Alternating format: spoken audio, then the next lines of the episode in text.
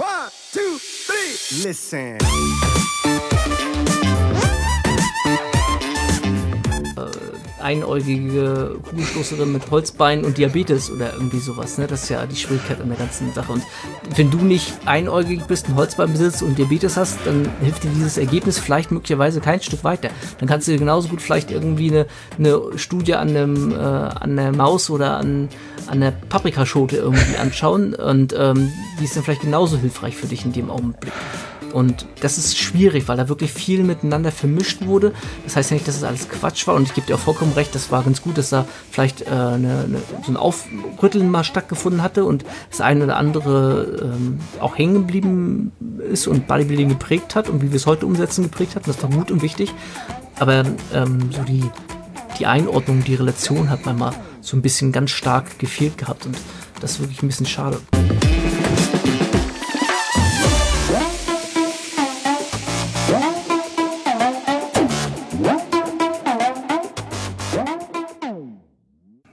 Moin aus Hamburg, willkommen zu The Art of Personal Training. Mein Name ist Arnaute, der Host dieses Podcasts und äh, wir haben heute einen äh, Wiederholungstäter zu Gast. Wir haben nämlich den Dr. Frank-Holger Acker auf der anderen Seite sitzen. Ähm, viele werden ihn schon kennen. Wie gesagt, er war schon mal im Podcast unterwegs bei, äh, bei, bei mir sozusagen.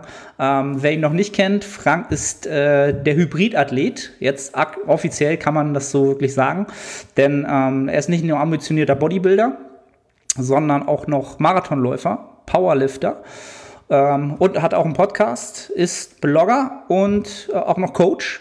Das heißt, äh, ja, er macht sehr viel und alles, was er macht, macht er sehr, sehr gut. Ähm, und ich glaube, das macht auch so ein bisschen den Charme aus dessen, was ähm, er selbst publiziert an äh, ja, Content da draußen. Ähm, ja, Frank, erstmal herzlich willkommen, ein warmes Willkommen once again im Podcast. Cool, dass du nochmal am Start bist. Und ähm, ja, habe ich irgendwas vergessen, was akut dazugekommen ist? Noch irgendwie, weiß ich nicht, Schach oder so? Oh nee, das nee. glaube ich war schon sehr viel Bauchpinselei. Also von daher vielen, vielen Dank für, die, für die, netten Worte. äh, ich, nächste Woche bin ich auch wieder gerne Gast, äh, nur für dieses kleine Intro. Das, das tut ja, das ist so balsam für die Seele. Vielen okay, Dank. ja, du, immer gerne. Ähm, aber ist auch tatsächlich so, so empfunden, sag ich mal so. Ähm, Genau, wenn die Leute, die dich jetzt kennen oder die dir auch entsprechend folgen, du hast ja den, einen Blog, in dem du deine äh, Marathon, äh, ich habe es vorhin schon off-air Odyssee aus meiner Sicht so ein bisschen begleitest. Ähm, erzähl doch mal so ein bisschen aus deiner aktuellen ähm, Wettkampfsaison.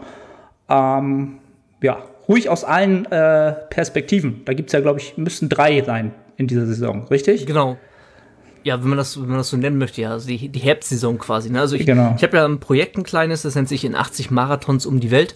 Ähm, also so zusammengeschrieben in 80 Marathons um die Welt.de oder .blog. Darüber findet man auch im Prinzip einen Blog, den ich jetzt seit, boah, ich möchte nicht lügen, knapp anderthalb Jahren jetzt führe und quasi ich glaube, bis auf eine Ausnahme oder zwei Ausnahmen oder so, wöchentlich kommt da immer wieder Content oder eben anders bezogen, wenn gerade ein Marathon war.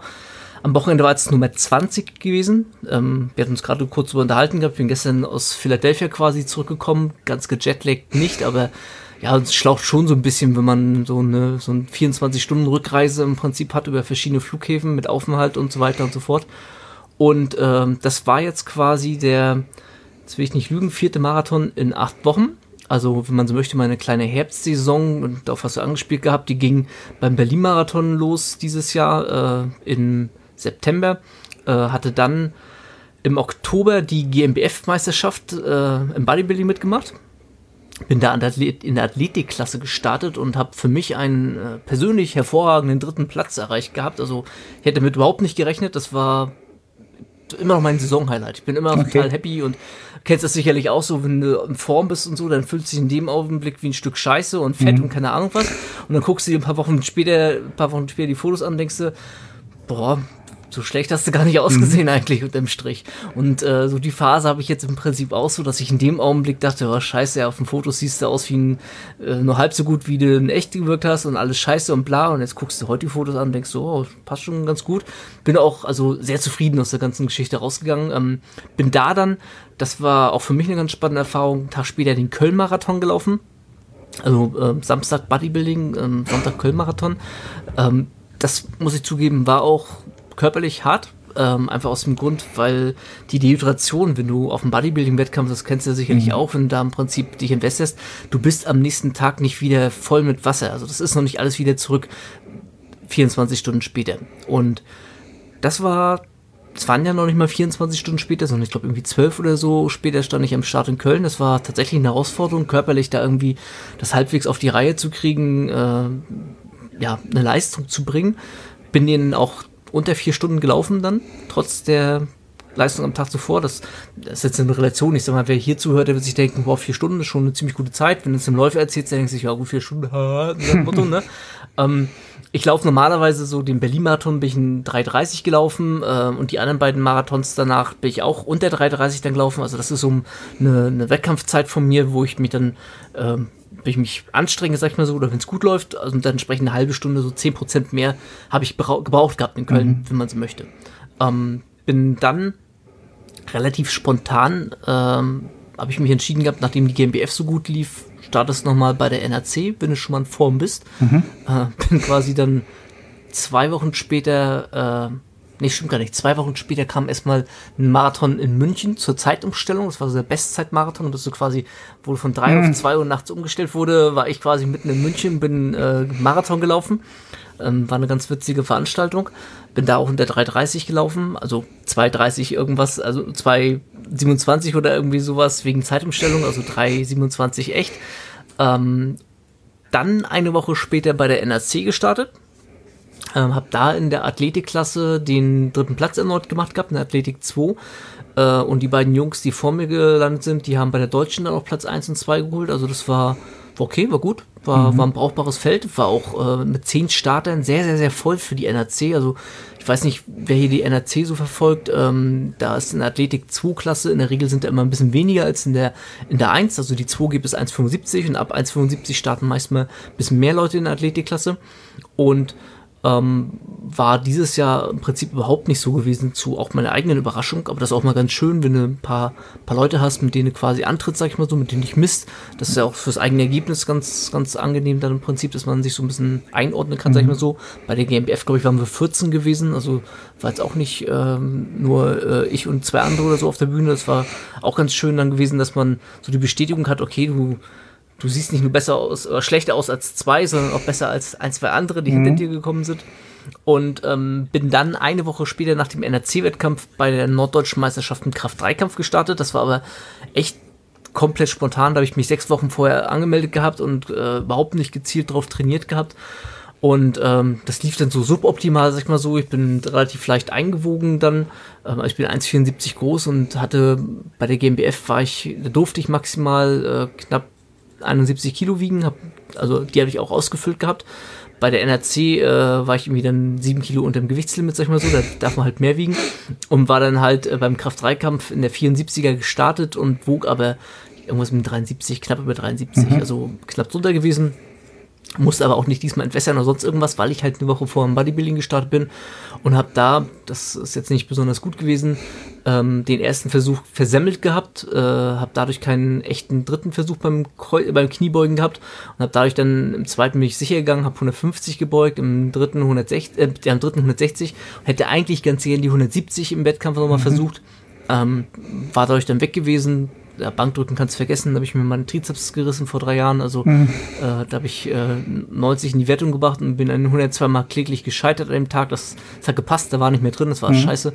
Und im Kreuzheben halt nochmal 210 in die Wertung gebracht. Und ähm, bin dann jetzt nochmal eine Woche später, also diesem Wochenende jetzt, den Philadelphia Marathon gelaufen mit einer unerwarteten Bestzeit, also 3 Stunden 26, 36 bin ich gelaufen, war nicht geplant. Ähm, mal persönliche Bestzeit bisher gewesen. Mhm ja, war ganz, war ganz cool, muss ich sagen. Also so insgesamt so die letzten Wochen, das, ich hoffe, das kam jetzt hier nicht wie Selbstbeweicherung oder nee. so, so ist das nicht gemeint. Ähm, ich finde es selbst ganz cool, so einfach mir selbst gezeigt zu haben, das funktioniert, das geht, äh, was geht überhaupt. Bin tatsächlich so ein bisschen über meine eigenen Grenzen auch wieder hinausgegangen, muss ich sagen. Und äh, wenn jetzt so der eine oder andere sich vielleicht fragt, äh, oder auch nicht fragt, ich beantworte trotzdem die Frage ungefragt, was die nächsten sportlichen Ziele sind. Ähm, ich würde jetzt ganz gern tatsächlich mal schauen, nochmal, wenn ich mich Kraft-3-Kampfmäßig nur mal ein bisschen gezielter darauf hin trainiere. Das war jetzt wirklich so aus dem Training heraus mitgenommen, noch nicht mhm. mal schwer gebeugt irgendwie. Ich habe mit 130 Kilo äh, zuletzt immer nur gebeugt gehabt. Ähm, da nochmal die deutsche Norm mitzunehmen. Das wären in meiner Klasse 492,5. Also die Norm für die deutsche Meisterschaft mhm. quasi zu erfüllen. Da hätte ich nochmal Bock drauf. Das traue ich mir zu. Das wäre so jetzt so das Ziel für Frühjahr nächstes Jahr, dass ich jetzt darauf gezielt trainiere.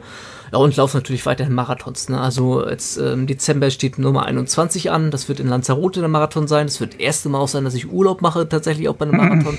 Also nicht nur hinfahre und sofort zurück, sondern mhm. da kommt die Familie mit und da bleiben wir dann auch tatsächlich mal ein paar Tage. Und ja, dann geht es nächstes Jahr weiter auch mit den Marathons ganz normal. Ne? Also ich bin dieses Jahr dann, glaube ich, 14 Stück gelaufen. Ähm, alle 20 sind bisher unter vier Stunden gewesen. Also das wird auch nicht mehr so äh, immer weitergehen. Äh, nächstes Jahr ist zum Beispiel der Rennsteiglauf geplant. Das ist so ein Ding, was richtig hügelig ist. Da werde ich auch mehr als vier Stunden brauchen. Mhm. Und ja, irgendwann wird diese magische Grenze fallen, sag ich mal so im Sinne von, dass man schlecht abschneidet, aber mir geht's auch schon längst gar nicht mehr irgendwie darum, dass ich äh, so völlig verkrampft mit, ich muss Ergebnis XY erreichen oder sowas. Auch beim, beim, bei der GmbF oder irgendwie sowas gibt ja so Leute, die fahren zum Bodybuilding-Wettkampf und sagen sich, ich muss Ergebnis XY oder tralala. Mhm. Ja, aber du weißt doch sowieso nicht, wer an dem Tag kommt. Ja, ja, das und, liegt äh, nicht in, in der eigenen so viele, Hand unbedingt. Ja, ne? eben. Und da spielen so viele Faktoren mit rein und ähm, viel wichtiger ist, glaube ich, dass man mit sich selbst im Reinen ist und ähm, entweder was besser macht oder was Neues ausprobiert oder äh, für sich was rauszieht, ein, Learning, sag ich mal so, für sich hat aus der ganzen Geschichte, das ist meiner Ansicht nach viel, viel wichtiger. Und ähm, das habe ich bisher bei meinen Wettkämpfen alle so für mich was rausnehmen können. Ich habe was dazugelernt. Wir hatten ja vorhin auch kurz drüber gesprochen gehabt. Ich meinte, so, so langsam gewöhnt man sich dran an Zurückreisen mit 24 Stunden. Ähm, also damit wollte ich vor allem ausdrücken, so, dann ist tatsächlich, man gewöhnt sich in gewisser Weise so weit daran, äh, es wird einfacher. Also klar, es ist immer noch, äh, geht immer noch ein bisschen am Stock so, ein bisschen ausgelutscht, wenn du 24 Stunden unterwegs warst und hier irgendwie x Stunden auf dem Flughafen verbracht und da irgendwie im Flugzeug kaum geschlafen. Aber ähm, es ist einfacher wenn man das so nennen mhm. kann. Auch da gibt es schon die ersten, die ersten Adaptionen sind schon da, auch in, in diesem großen Kontext Reisen und Sport treiben und wieder zurück. Und ja, klar, logisch. Du machst Dinge auch effizienter und du weißt, worauf du dich einstellen musst und worauf du achten musst, sag ich mal so. Und ähm, ist immer das eine, ob du auf dem Papier nachliest, äh, wie du dich am besten verhältst oder wie du XY irgendwie machst ist immer was ganz anderes, als wenn du es dann selber mal durchlebt hast oder mhm. sowas. Das ist ja auch zum Beispiel fürs Bodybuilding so ein Grund, warum ich der Ansicht bin, dass ein, ein Wettkampfcoach, der, der muss nicht deutscher Meister gewesen sein und der muss nicht irgendwie Profi sein oder sonst irgendwas, aber der sollte mal auf der Bühne gestanden haben, um einfach mal so nachvollziehen zu können, was passiert denn da überhaupt mit einem und wie geht's denn demjenigen ja. in dem Augenblick. Und ob der dann irgendwie und eine halbwegs brauchbare Form sollte schon am Ende rumgekommen sein. Ne? Und ob das dann irgendwie Platz 5, 10 oder Platz 1 dann irgendwie war. Ja, mein Gott, das hängt auch vom Verband und von der Klasse und von so vielen Faktoren ab. Äh, scheißegal. Aber der sollte zumindest mal so nachvollzogen haben, was, was ist mit meinem Athleten in dem Augenblick. Genau. Ich sag mal, wenn, wenn ich irgendwie zum Finanzberater gehe, dann gehe ich ja auch nicht zu jemandem, der broke ist und keinen Cool hat, sondern möchte mich ja auch von jemandem beraten lassen, der seine eigenen Finanzen auch unter Kontrolle hat. Oder Ne? Sollte man, sollte man so halten, ne? Sollte man so halten. So, ne? und, so ist es halt mit Training ja genauso. Da würde ich mir halt auch versuchen, immer wen zu suchen, der zumindest das irgendwie mal gemacht hat und ähm, ein guter Athlet äh, muss ein, kein guter Coach sein, das weiß jeder, genau wie andersrum, oder hoffentlich weiß das jeder, genau wie andersrum eben ein guter Coach nicht der beste Athlet gewesen sein muss, aber er sollte zumindest mal nachvollziehen können, was er mit seinen Leuten da anstellt. Genau. Das habe ich hier einen richtig schönen langen Monolog gehalten, am besten machst du Timestamps unten rein. Genau. Äh, damit man das alles überspringen kann. Franks, Franks Monolog Nummer eins, Monolog Nummer zwei. Ja. Nein, aber du bist ja auch zu Gast hier, du darfst dich gerne komplett äh, äh, alles rauslassen, was dir in den Kopf kommt. Aber um da noch mal ja. kurz einzuhaken, ähm, bei der GmbF war ich ja selbst zugegen und habe äh, die Form ja auch selbst gesehen, ähm, auch die Bühnenperformance gesehen. Stimmt, du warst ja da gewesen. Ich bin da gewesen, ja, ja. Ähm, ja, hätte auch mir ja bei Instagram dann geschrieben. Genau, ich hätte, hätte, hätte auch zwei Athleten da gehabt, die haben es leider nicht auf die Bühne geschafft. Aber was ich da fragen wollte, ist sozusagen, hast du die Athletikklasse ganz bewusst gewählt oder hast du sie aus strategischen Gründen gewählt, weil sie früher am Tag stattfindet? Wahrscheinlich nicht, weil du äh, bei der NAC ja auch in der Athletikklasse gestartet bist. Genau, ich habe sie strategisch deswegen gewählt, weil ich da meiner Ansicht nach am besten reinpasse. Also mhm. im Sinne von, ähm, die Alternative wäre jetzt bei der Herbstsaison ja gewesen, dass man in die gewichtsorientierten Klassen mhm. reingegangen wäre. Also das wäre dann bei mir, ich hätte mich sicherlich auch bis unter die 70 drücken können oder halt in die 72,5 dann wäre ich reingegangen. Ich habe jetzt äh, die Klassen nicht genau auf dem Schirm, beziehungsweise habe es mir nicht live angeguckt, weil ich nach meinem Wettkampf dann wirklich los bin, Klar. nach Köln zurück, ins Hotel und äh, zusehen, dass irgendwie Flüssigkeit und Essen in den Körper mhm. reinkommt, um am nächsten Tag Marathon zu laufen. Sonst hätte ich mir die Meisterschaft auch gerne weiter angeschaut. Und ähm, meine Überlegung war einfach gewesen, muss mir nichts vormachen, ich bin hier nicht das Muskelmonster oder sonst irgendwas. Und äh, wenn jemand nur Bodybuilding macht, ein richtiger Bodybuilder ist und äh, meiner Ansicht nach hat sich der, der Standard beim Natural Bodybuilding bei der GBF extrem gut weiterentwickelt. Ja. Also das ist äh, Niveau, was da inzwischen ist. Äh, ja, ich hätte nie gerechnet, damit einen dritten Platz bei, bei der GmbF-Meisterschaft mhm. zwar egal welche Klasse. Und äh, wenn ich dann irgendwie in der 72-5er irgendwie antrete, dann, keine Ahnung, sind die alle Kopf kleiner als ich und haben 10% mehr Muskelmasse als ich. Also da, da habe ich nichts zu suchen. Ja, in, so. Interessanterweise hätte ich noch gedacht, als ich die Athletikklasse gesehen habe und dich gesehen habe und deine Form gesehen habe und die Präsentation gesehen habe, da habe ich halt noch gedacht, warum tritt er nicht genau äh, in, in der anderen Klasse an? Weil ich das durchaus als, ähm, ja, da hättest du, hättest einen guten Stand gehabt. Ähm, als die Klassen dann später tatsächlich alle durch waren, klar, das wäre ein toughes Ding gewesen, weil alle Klassen noch mal äh, ein Jahr Unterschied ist halt nochmal ein enorm, enormer Sprung gewesen dieses Jahr. Ähm, letztes Jahr war schon ein enormer Unterschied von Qualität und dieses Jahr hast du halt nochmal sieben andere Athleten, die auch nochmal unglaublich viel Muskulatur mit reinbringen in der entsprechenden Gewichtsklasse und halt auch entsprechend die Form. Also von daher, ähm, ja, also ich, du hättest auch in dem Feld äh, gut bestanden. Ob es dann der dritte geworden wäre, weiß ich nicht, aber ich hätte es gern gesehen, sagen wir es mal so. Ähm, das, das hätte ich mir sehr, sehr gerne angeguckt. Ähm, mein erster Gedanke war halt, okay, alles klar, ich habe es dann mitbekommen, dass du dann den Marathon laufen willst, dass du einfach gesagt hast, okay, ähm, ich nehme die Athletikklasse mit, die ist halt äh, früh dran und dann bin ich durch, weil die anderen sind natürlich immer, das hat sich ja sehr nach hinten gezogen, das Ganze noch. Ähm, ja, interessant dass die. Aber es war vorher auch gar nicht klar, wie, äh, wie der Zeitplan ist. Also das war mhm. ja, ich glaube, den hatte Behrendt erst eine Woche oder zehn Tage vorher irgendwie rumgeschickt. Okay. Also war relativ also klar kannst du davon ausgehen, dass eine Athletikklasse nicht das Highlight der Meisterschaft sein wird, sondern irgendwas anderes hinten raus gezeigt werden wird, in der Regel. Also normalerweise ist ja so organisiert. Aber ähm, das, der Marathon am nächsten Tag war, das war jetzt kein strategisches, okay. keine strategische Überlegung. Ich liebäugel tatsächlich auch ein bisschen damit, das ist jetzt das erste Mal, dass ich das öffentlich anspreche, äh, nächstes Jahr vielleicht nochmal in der Athletikklasse zu starten. Die wird im Frühjahr ja nicht angeboten. Mhm. Ähm, war letztes Jahr auch schon nur im Herbst gewesen. Deswegen vermute ich mal, sie wird auch dieses Jahr nur im, also 2020 auch nur im Herbst sein. Und ähm, Blut geleckt wäre es vielleicht zu viel gesagt, aber ich habe ja, ich hätte es ernster nehmen können, so auch was Posing vor allem angeht im Vorhinein. Mhm. Da hätte ich durchaus ein bisschen mehr üben können und mhm. das eine oder andere auch besser umsetzen können auf der Bühne, das weiß ich selber auch. Und ähm, hätte durchaus Lust, äh, nochmal zu gucken, ob ich die Form nochmal bestätigen kann oder vielleicht sogar nochmal einen Tick mehr rausholen kann sage ich jetzt. Ob ich dann wirklich in äh, sieben, acht Monaten Lust habe, äh, nochmal irgendwie ein bisschen Diät zu machen. Ich esse sehr gerne, das hat mir so schon gereicht gehabt. Kennt jeder mhm. Athlet sicherlich. Äh, wenn man weniger isst, man isst sehr gerne, dann ist es immer doof. Egal, ob es nur 2100 Kilokalorien in der Woche sind, die fehlen oder noch mehr, die viele andere äh, weniger essen könnten. Ähm, ja, eine Restriktion ist eine Restriktion halt. Ne? Das genau. ist auf Dauer immer äh, nicht angenehm, sowohl physisch, physisch als auch ähm, psychisch, sagen wir es mal so. Ja. Aber halt interessant zu sehen, weil ich habe im Jahr davor einen Athleten gehabt, da sind wir auch in die Athletikklasse gegangen, da waren es nur sieben Teilnehmer. Und jetzt waren es ja schon ja. 14, hast du gesagt, also es hat sich verdoppelt. Ja. Ähm, und dann Wobei, schauen wir mal. Äh, letztes Jahr haben die noch eine Athletik 1 und 2 stimmt, bei der Stimmt, GmbF. ja, genau. Haben sie dieses Jahr zusammengepackt. Ah, okay, alles klar. Ähm, ja, also auch da äh, vervielfältigt sich das Ganze auch ähm, in der Form, dass es verschiedene Klassen gibt. Ähm, aber das soll, das würde jetzt zu weit führen, da nochmal drauf einzugehen. Ähm, aber für dich sagst du, ist das so der, ähm, da wo du dich wahrscheinlich am wohlsten fühlst von dem, von dem, was gefordert wird ich passe am realistischen rein. Ne? Man muss das ja auch mhm. mal ganz klar so sehen, irgendwie, was ich schon sagte, ich bin, bin kein Muskelmonster. Ähm, bei der GmbF ist das Gewichtslimit für die Athletikklasse Körpergröße minus 103. Ähm, das heißt also, mit meinen 1,74 darf, ein, darf 71 Kilo wiegen oder eben, wenn ich am Wettkampftag aufgrund der Dehydration nur 1,73,5 habe, dann darf ich halt nur 70,5 wiegen. Das war ja so ein bisschen das Problem auch beim Wettkampf gewesen. Ich hatte auf einmal 400 Gramm zu viel gehabt. Die mussten dann mal raus. Ging dann auch alles, kein Problem, war ja am Tag vorher deswegen. Ähm, und bei mir kommt keine Muskelmasse großartig jetzt raus. Zumal mhm. nicht, wenn ich noch eben die Marathons laufe die ganze ja. Zeit. Das muss man ja auch alles mal realistisch sehen und ähm, ich glaube, jeder Athlet, der zum Wettkampf fährt und, ähm, wie soll ich es ausdrücken, man will ja schon so ein bisschen optimieren und sollte dann, glaube ich, auch schon so seine realistische Klasse sich suchen. Und ähm, ich möchte schon posen normal, also Badehose-Klasse habe ich immer mal wieder drüber nachgedacht gehabt, aber kommt für mich persönlich nicht in Frage, weil die Präsentation ist nicht meins. Ähm, das also auch gar nicht irgendwie gegenüber Physikathleten despektierlich gemeint, ähm, ist aber einfach nicht meins. Und ähm, wie soll ich es ausdrücken? Ich hatte überlegt gehabt, ganz ursprünglich bei der NRC vielleicht auch da trotzdem mal in der Badehosenklasse zu starten.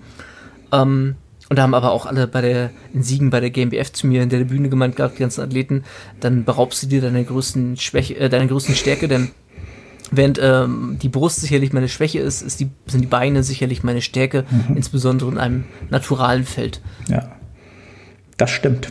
Das kann ich so bestätigen. Ähm, ja, und ja, das ist halt auch immer so ein Thema. Es gibt, also für mich ist es halt immer so, dass man, dass das vielleicht so ein Einstiegs, so eine Einstiegsklasse ähm, ist, für, für auch vielleicht für jüngere Athleten, die halt sich noch nicht ähm, noch nicht so viel Muskulatur etabliert haben und die da vielleicht auch vom, vom Frame gut reinpassen ähm, und wenn man dann den Sport weiter betreibt und natürlich auch ganz kontinuierlich wächst, hypertrophiert, dann wäre es natürlich irgendwann, ja, ist es halt schade drum, wenn man halt einfach die Muskulatur auch nicht äh, präsentieren kann. Ne? Und äh, das, das fehlt einfach in der Men's Physik einfach.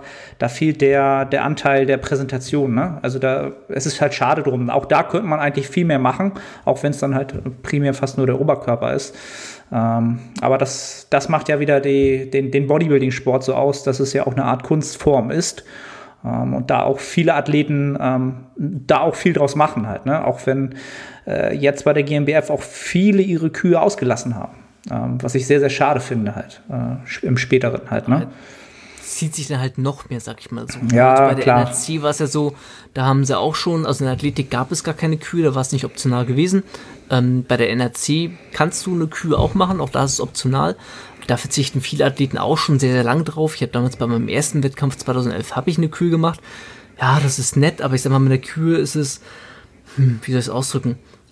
Eine gute Kühe ist so verdammt viel scheiß Arbeit mhm. eigentlich. Äh, ich weiß gar nicht, wer bereit ist, irgendwie die sich zu machen. Also ich ziehe den Hut vor jedem, der wirklich äh, sich die, die Mühe macht, für komplett diese Kühe bis von A bis Z irgendwie sich, ja, durchzusetzen und nicht nur irgendwie ein paar Posen rauszupressen. Nee, nee, nee. Auf, auf die Musik, die entsprechende Pose, ja, ne? also genau. synchron. Also ich weiß nicht, das ist, das ist wirklich schön, aber das eben, das ist natürlich auch ein Haufen Arbeit halt, ne? Ja, also wer, wer da zum Beispiel persönlich sehr gut zuletzt gefiel, war äh, Mike Sommerfeld bei der Dennis James Klasse mhm. gewesen. Das war, äh, ich persönlich empfand das als sehr harmonisches, sehr kontrolliertes Posing und vor allem, wenn du weißt, wie schwer das eigentlich ist, was er gerade macht, diese Körperkontrolle mhm. in dem Augenblick, jeden Muskelfaser in dem Augenblick so zu kontrollieren und äh, fließenden Übergang und so weiter, da muss man sicherlich auch ein bisschen Talent für haben, das ich nicht habe und einem Mike Sommerfeld bestimmt dann schon. Aber selbst dann ist das noch verdammt viel scheiß Arbeit und ähm, das, das kriegt nicht jeder hin. Und mhm. wenn du dann sowas siehst und das einschätzen kannst, dann ziehe ich imaginär den Hut, das ist wirklich extrem cool. Oder zum Beispiel äh, Thomas Scheu, der hat ja äh, vielleicht den einen oder anderen zuletzt auch in vielen Jahren lang mit seiner äh, Conan-Show ein bisschen gelangweilt. Mich zumindest, nachdem ich die dutzende Mal auf irgendwelchen Meisterschaften gesehen mhm. hatte. Die fand ich tatsächlich nicht so gut, wie sie immer ähm, bezeichnet wurde. Aber ich habe jetzt neulich mal ein Video von dem Thomas Scheu gesehen, wo der auf der Mr. Olympia 84, war eigentlich meine ich was gewesen, die in München damals gewesen war. Ähm, also irgendein deutscher, irgendein Miss Olympia war ja in Deutschland gewesen. Zwei sogar, einer war mal in Essen gewesen und der andere München. Und bei den München, ich meine, es war 84 oder 86, eins von beiden, äh, hatte Thomas Scheu ein Gastposing gehabt. Also unglaublich, wie lange dieser Mann im Prinzip schon dabei ist. Und äh, das Gastposing ist so fantastisch gut von ihm in dem Augenblick, ohne Konenschwert, ohne äh, wie Sachen, die mich dann, also ich muss zugeben, ich war gelangweilt von seinen Posings, aber das, was er da geliefert hat, ähm, absolut Höchstklasse, fantastisch. Also, ja. Also, wenn ja. einer eine Kür kann, dann ist das eine Bereicherung für, für die Meisterschaft. Problem ist, die allermeisten, und mich eingeschlossen, sehen eher scheiße aus, pressen ein paar Posen raus bei Kühen und dann zieht sich die Meisterschaft nur hin und keiner hat was davon. Mhm. Also, und wie gesagt, ich schließe mich da auch komplett ein. Mhm. Genau, also alle Zuhörer oder die äh, Wett Wettkampfathleten äh, unter euch, genau, wenn, dann richtig. Nicht nur, weil, ja. weil ich muss, ne? wenn, dann richtig. Und das, das gehört für mich dann aber halt auch in gewisser Weise dazu, wenn man halt sagt, ich bin halt wirklich ambitionierter Bodybuilder. Und wenn man sich bis zu einem Wettkampf halt bewegt, dann ist das ja auch der Fall. Und dann, ähm, ja, ne, also du bist da jetzt außen vor, weil du hast halt noch zwei, drei andere Baustellen gleichzeitig, was halt eh, schon genug Arbeit ist. Aber ähm, genau, wenn du, wenn du gerade sozusagen 1984 ansprichst, dann ist das quasi der perfekte Schwenk sozusagen, um auch so ein bisschen aufs heutige Thema zu kommen. Ähm, nach jetzt haben wir Minuten. nach 24 Minuten, perfekt. Nachdem wir jetzt ja so aktuell gesehen haben, okay, GmbF, ähm, Bodybuilding, ähm, da ist gerade sozusagen der, der, höchste Standard erreicht, den man bis jetzt, glaube ich, gesehen hat, ähm, und auch von den, von den Starterfeld, äh, vom Starterfeld. Ähm, wie lange geht denn quasi schon deine Bodybuilding-Karriere zurück, um jetzt so eine kleine Zeitreise zu machen? Ähm, wo kommen wir überhaupt her und was gab es halt damals, wenn man über Bodybuilding gesprochen hat? Also wenn, ähm, ich habe mich ja nie als Bodybuilder bezeichnet, so in dem Sinne, ne? mhm. ne? und würde es auch jetzt immer noch nicht machen. Ich habe zwar jetzt äh, viermal im Posing-Slip mit Farbe angemalt auf der Bühne gestanden, das Jahr, ähm, habe sogar meine erste Meisterschaft damals mit einer, wie ich rückblickend und heute auch sagen muss, nicht besonders guten Form gewonnen. Mhm. Ähm, bei der NRC damals. Ähm, da war ich quasi der, der Einäugige und den Blinden oder der, der Blinde unter den taubstummen Blinden, irgendwie sowas, weiß ich nicht. Also die Form war nicht gut, ich war, war zu fett und keine Ahnung. Ähm, aber selbst jetzt so, ich würde mich weiterhin nicht als Bodybuilder bezeichnen. Hab mich auch so nie gesehen, aber habe natürlich immer schon so ein bisschen Interesse dafür gehabt. Ähm, das ging bei mir tatsächlich los mit meinem Onkel, der Amateurmeisterschaften gemacht hatte. Ähm, so auf Hamburg-Ebene und sowas, also bei solchen Meisterschaften gewesen ist. Soweit ich mich erinnere, war er wohl auch natural unterwegs. Zumindest kann ich mich daran erinnern, dass er das eine oder andere Mal äh, ähm, frustrierte Kommentare darüber gelassen hatte, was man machen müsste oder investieren müsste, um wiederum ganz oben mitspielen zu können mhm. auf so einen Amateurmeisterschaften. Vielleicht hat er auch einfach nur weniger genommen, keine Ahnung, kann ich tatsächlich nicht mehr einschätzen, denn für mich als Kind war der einfach brachal gewesen, das war einfach ein Monster gewesen. Mhm. Ich kann mich noch daran erinnern, wie der quasi bei meiner Oma, äh, also bei seiner Mutter dann quasi zu Hause saß und den Quark mit äh, Wiki gelöffelt hat und sowas und äh, das, das, war wie eine andere Welt für mich. Es war noch Zeiten, da lief auf Eurosport, hast du noch Bodybuilding-Meisterschaften, die anschauen können. Kennt vielleicht der eine oder andere von YouTube-Videos inzwischen noch. Aber das habe ich mir so, so nebenbei wahrgenommen, sag ich mal so. Mhm. Und dann ähm, mit 15, 16, das war dann so 2008, äh, 1998, also mhm. schon ein bisschen her, ähm, bin ich damals zum Ring gekommen und wir hatten beim Ring einen Kraftsportraum hinten gehabt, so wo halt ein paar rostige Hanteln waren, sag ich mal so. Und ein Power Rack hatten wir uns aus äh, so Tonhockern gebaut und sowas. Also es war wirklich ganz abenteuerlich. Und da hingen Sportrevue-Poster dran. Und äh, unter anderem von, ähm, von, äh, äh, jetzt komme ich auf den Namen gerade nicht, Menschenskind, vor Dorian Yates, ähm, Mr. Olympia mehrfach gewesen. Hm. Vor Dorian Yates? Ja, die Leute schreien uns gerade quasi an. Na, alle. Ja, nicht alle, aber viele. Hm, egal.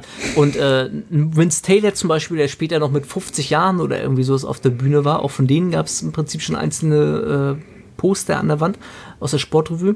Und ich kann mich noch ganz bewusst erinnern, wie ich damals gesehen habe, so als, keine Ahnung, was habe ich gewogen? Irgendwas um die 69 Kilo wahrscheinlich auf 1,74, aber äh, babyspeckig, also mhm. lass es mal echte 60 gewesen sein oder so, keine Ahnung. Und ähm, habe diese Menschen dann da gesehen und dachte so, boah, so willst du niemals aussehen. Viel zu viel. Keine mhm. Ahnung. Der sieht nicht, nicht scheiße aus, aber äh, wie vom anderen Planeten, so nach dem Motto. Und wie sich dann so über wenige Monate hinweg die Wahrnehmung so verändert hat, hinzu, geil. Mhm. Sieht cool aus, ähm, wirst du vielleicht nicht erreichen, so realistisch war ich da schon rangegangen, aber sieht cool aus, sieht geil aus. Willst, findest du ästhetisch und findest du äh, nachahmenswert. Und ich sag mal, da sind wir tatsächlich heutzutage ja wieder ein bisschen zurückgegangen. So wie Jungs damals aussahen, das ist ja heutzutage das, was wir in der Classic Physik jetzt im Prinzip zu sehen bekommen. Mhm. Diese klassischen Posen, diese Muskelproportionen, äh, die ja zwischendurch ein bisschen verloren gegangen sind aufgrund des Massewahns, wenn man so möchte. Ähm, aber das war so, ja, die Anfangszeit ist mal so um die 2000 herum, als ich mit, äh, mit Bodybuilding in Berührung kam und die ersten Athleten auf Postern zumindest wahrgenommen Okay, das, das war dann so die Zeit, wo die, die Sportrevue ihre Hochzeit hatte, sozusagen als Publikation wahrscheinlich. Also im Weiß deutschsprachigen Raum. Ich habe sie auf jeden Fall, ich habe sie gekauft auf jeden Fall tatsächlich. Also ich habe mir die Sportrevue dann regelmäßig mhm. gekauft und dann, was die Leute heutzutage immer so erzählen äh, mit, du kaufst die Sportrevue und wartest dann irgendwie auf die Wettkampffotos und tülü, das war bei mir ganz genauso. Ich habe mir dann die Wettkämpfe tausendmal angeschaut, die Athleten darauf, ohne dann Bezug zu, zu haben, habe versucht, die Pläne mir durchzulesen und irgendwie mir also meine Reime draus zu machen aus den Informationen, die dann irgendwie drin gestanden haben mit äh, mach dies und mach jenes mhm. und hier ist der neueste Trick für den neuesten Muskelaufbau und so weiter. Äh, alles ganz genauso durchlebt. Also ich habe das aufgesaugt, was da quasi drinne, drinne gestanden hatte und äh, was da präsentiert wurde. Und ich fand das wirklich, ja, das hat mich motiviert und das war, war cool. Ob das damals schon die Hochzeit war oder so, weiß ich nicht. Flex habe ich irgendwie nie gelesen. Ich war äh, klassischer weiß nicht, ob es auch gibt klassisch, aber ich war Sportrevue-Leser. Sport, Sportrevue-Leser. Das gab so Kategorien wahrscheinlich. Die einen waren dann weiß eher ja, Flex, die anderen eher gab das. Ja kein, gab ja kein Internet, wo man sich hätte äh, kriegen können, aber wenn es das gegeben hätte, dann ganz sicherlich, ja. Ja, aber also ich glaube, äh, ich bin ja, wann, also ich glaube, ich bin ja erst so in den 2000ern so wirklich dazugekommen. Wenn du sagst 98, da müsste ich ja noch nicht mal volljährig gewesen sein. Ähm, aber was, was genau das Ähnliche, was du halt sagst, also eine gewisse Faszination für dieses, diesen Bodybuilding-Sport, die gab es auch damals schon bei mir, aber es war mir halt völlig fremd halt. Ne? Und wenn du sagst, das äh, gab es sogar bei Eurosport, Wettkämpfe zu sehen, Wahnsinn. Also das, mhm. dass das damals stattgefunden hat halt. Das kann man sich heute halt im Umkehrschluss gar nicht mehr vorstellen.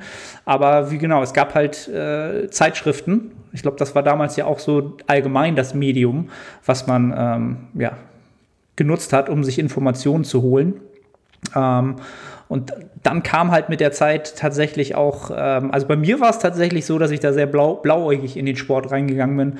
Ähm, ich dachte zwar auch nicht, dass ich irgendwann mal so ein Massemonster werde, aber äh, ja, mehr als ich heute bin, hatte ich schon erhofft, damals, weil ich halt völlig unbeleckt war, was natural oder nicht natural oder was auch immer. Ähm, das gab es halt gar nicht. Aber die Zeit, die war halt echt spannend und ähm, die Frage ist halt, wann, für mich war so die erste Instanz, als ich damit angefangen habe, war Team Andro. Ne? Also die meisten werden, werden jetzt hören, oh, Team Andro ist denen irgendwie bekannt. Wann, wann kam das eigentlich so als Internetplattform sozusagen dazu? Weißt du das noch? Ähm, ich weiß noch, dass ich Internet mit 18 bekommen habe. Das war dann bei mir entsprechend im Jahr 2000 tatsächlich gewesen.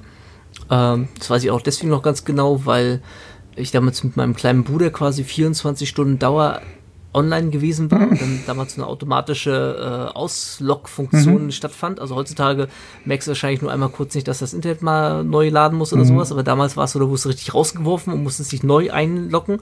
Wir hatten eine ISDN-Flatrate gehabt und entsprechend waren wir 24 Stunden im Internet, aber noch gar nicht irgendwie auf Bodybuilding-Foren, aber ich glaube so 2002 oder so bin ich dann äh, auf bodybuilding-forum.at bin ich gelandet. Mhm. Das war damals das erste Bodybuilding-Forum, auf dem ich unterwegs war.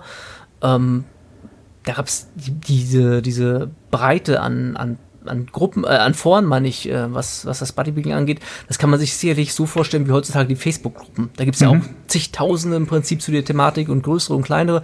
Und so war das damals im Prinzip in der Forenlandschaft gewesen. Es gab große und kleine Foren und bodybuilding-forum.at war halt irgendeins. Also ich weiß jetzt nicht, ob das so groß war das glaube ich nicht. Ich muss da irgendwie über eine Suchmaschine draufgelandet mhm. sein. Google gab es ja auch noch nicht. Das muss dann irgendwie, weiß ich was, äh, Alta Vista oder äh, Lycos oder Yahoo oder sowas gewesen sein, damals das alte Internet. Und ähm, bin da dann quasi, hab da so meine ersten Austausche gehabt, wenn man so möchte. Und hab auch, glaube ich, den ganzen Scheiß, den die Leute heutzutage fragen, ich habe ihn auch damals gefragt. Ich habe genau die dämlichen gleichen Fragen gehabt und ähm, ja, war, glaube ich, auch völlig normal. Und damals waren dann so, ähm, das fiel mir gerade nochmal ein, meine körperlichen Vorbilder ist vielleicht zu viel gesagt, aber Leute, die ich gut fand, die quasi, äh, wo ich sagen würde, das, das sind so, ja, körperlich sind jetzt strebenswert, ist auch das falsche Wort, aber so Vorbilder, sag ich mal so, wo mhm. ich sagen würde, das sind Athleten, die gefallen mir. Waren damals schon Franco Colombo gewesen und Mike Manser. Das mhm. weiß ich noch. Und ich fand äh, Troy Alves, der zu der Zeit noch aktiv war, auch immer schon sehr schön, sehr, äh, sehr ausgeglichenen Athleten. Das waren so äh, Vorbilder von der Optik her, sag ich mal so, die mir gefallen hatten. Ja. Mhm. Aber vor allem Mike Menzer und Franco Colombo, das waren so die beiden Typen gewesen, die ich von, von Körperstruktur und sowas zu dem Zeitpunkt auch schon ziemlich cool fand.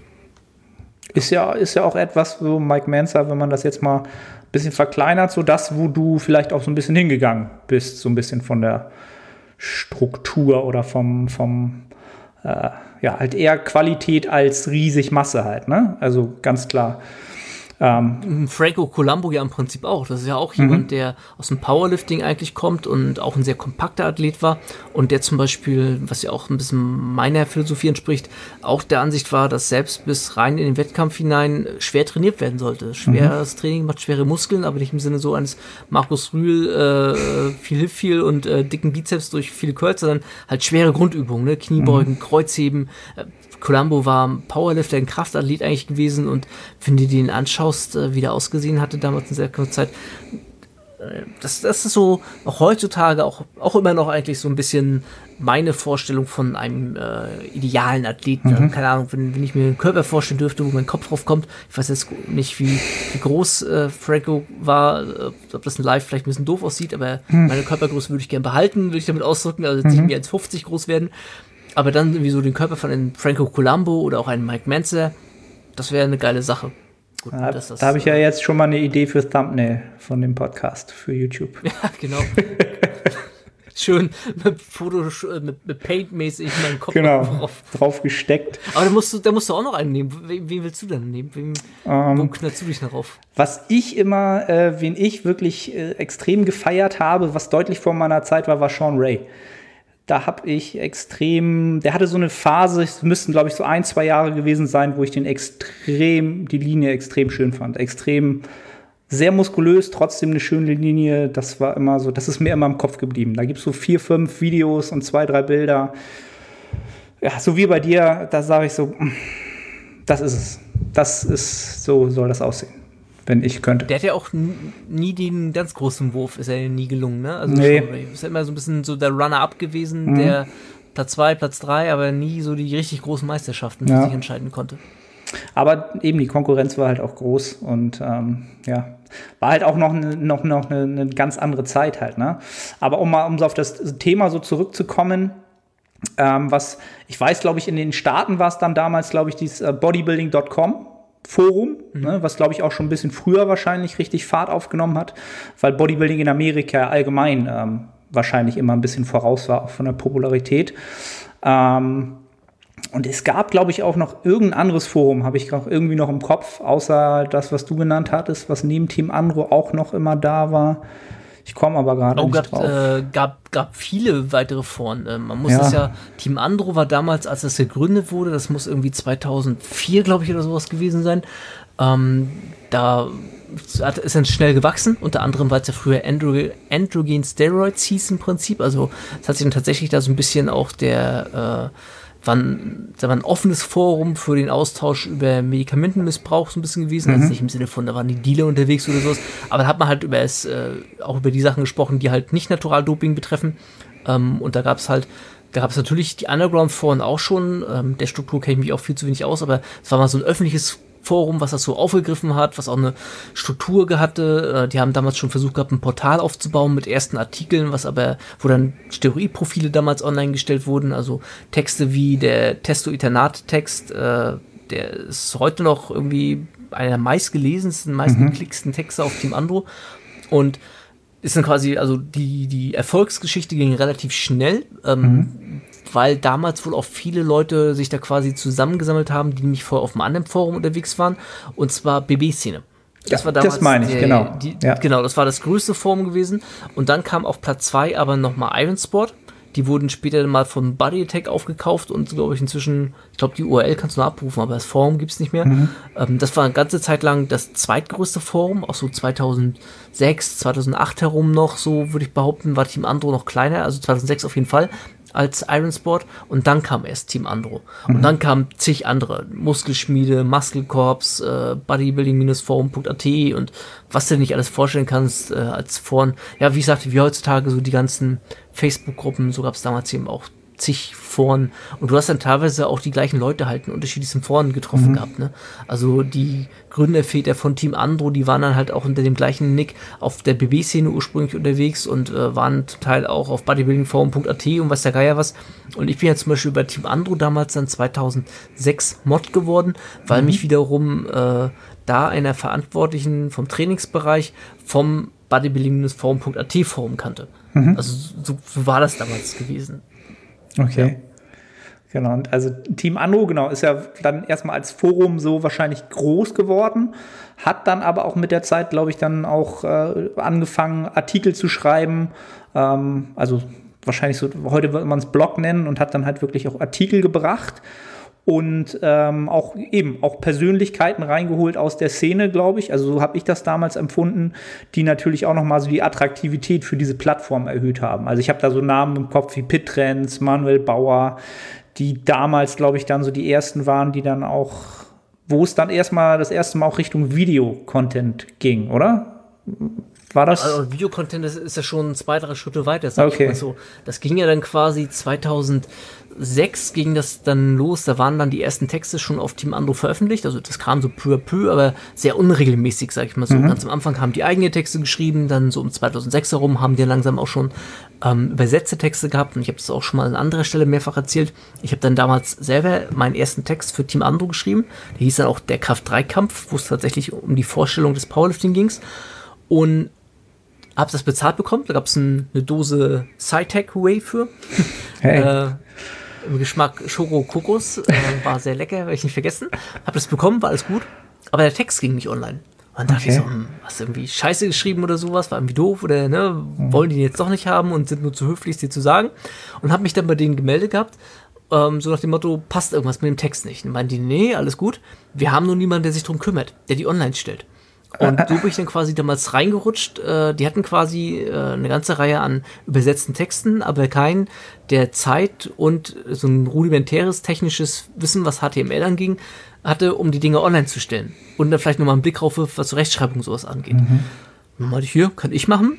Ne, gib mir das doch so. Und dann wuchs ich da so rein und dann, ja, seit 2017, jetzt zwölf Jahren, ähm, bin ich dann quasi Chefredakteur bei Team Andro gewesen, dass ich quasi alles, was online ging, ging durch meine Hände und mhm. vor allem auch die Sachen, die nicht online gingen, ging durch meine Hände. das heißt ja nicht, das heißt ja nicht irgendwie, dass ich irgendwie alles befürworte und alles genauso schreiben würde, wie es da online geht, sondern da sind ja Überlegungen dran, wie Content wegen Google-Suchmaschine und bla bla bla bla, mhm. was dann, uns muss was auf dem Portal passieren und tralala. Und du kannst auch nur das nehmen, was dir eingereicht wird und ja, da spielen viele Faktoren so mit rein.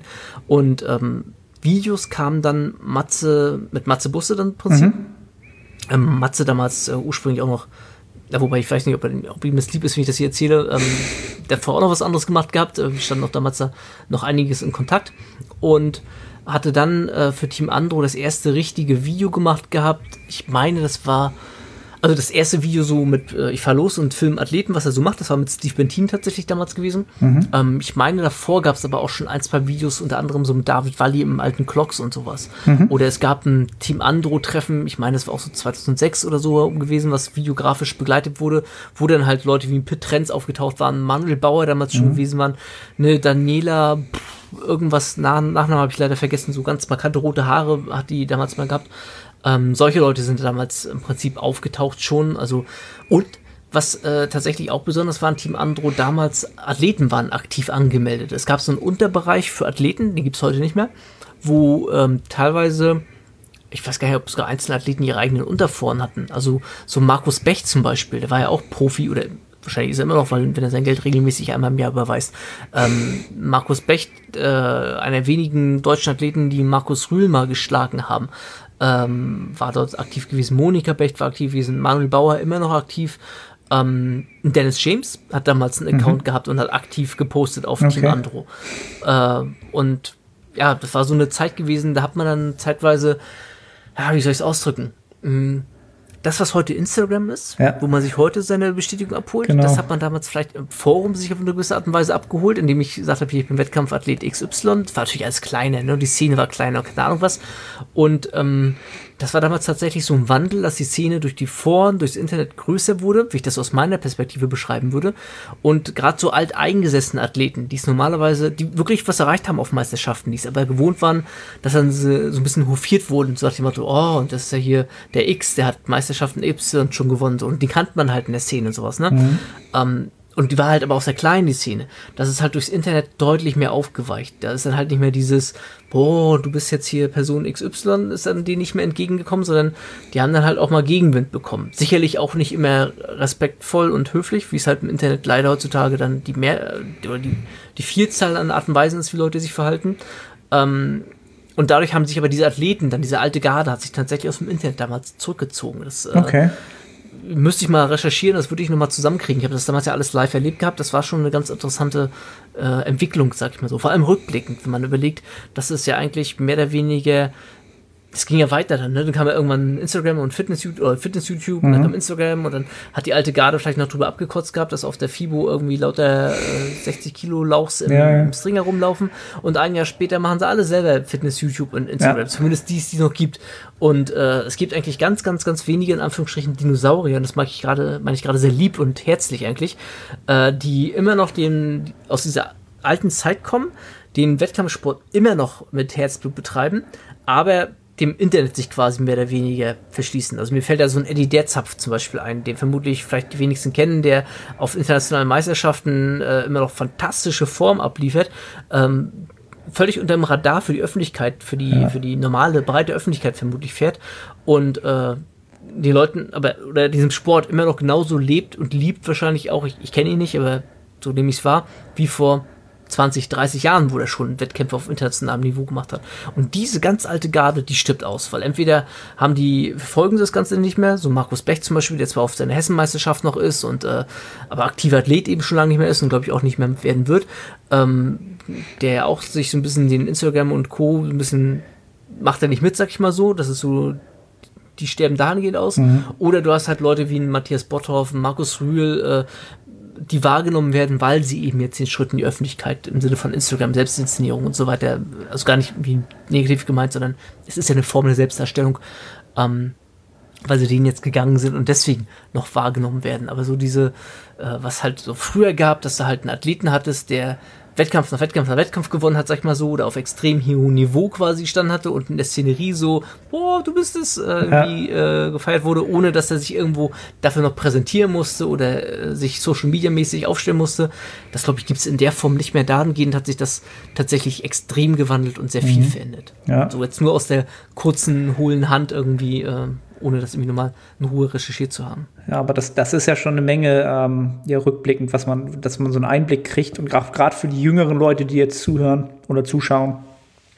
Ähm, genau, das ist heutzutage natürlich eine, eine ganz, ganz andere Art der, ähm, der, der Berichterstattung ist und auch der Informationsgabe ist, die man heute hat mit Instagram, mit YouTube ähm, und auch mit anderen Portalen, die vielleicht auch noch da sind. Aber äh, ja, damals sah das halt noch ganz anders aus.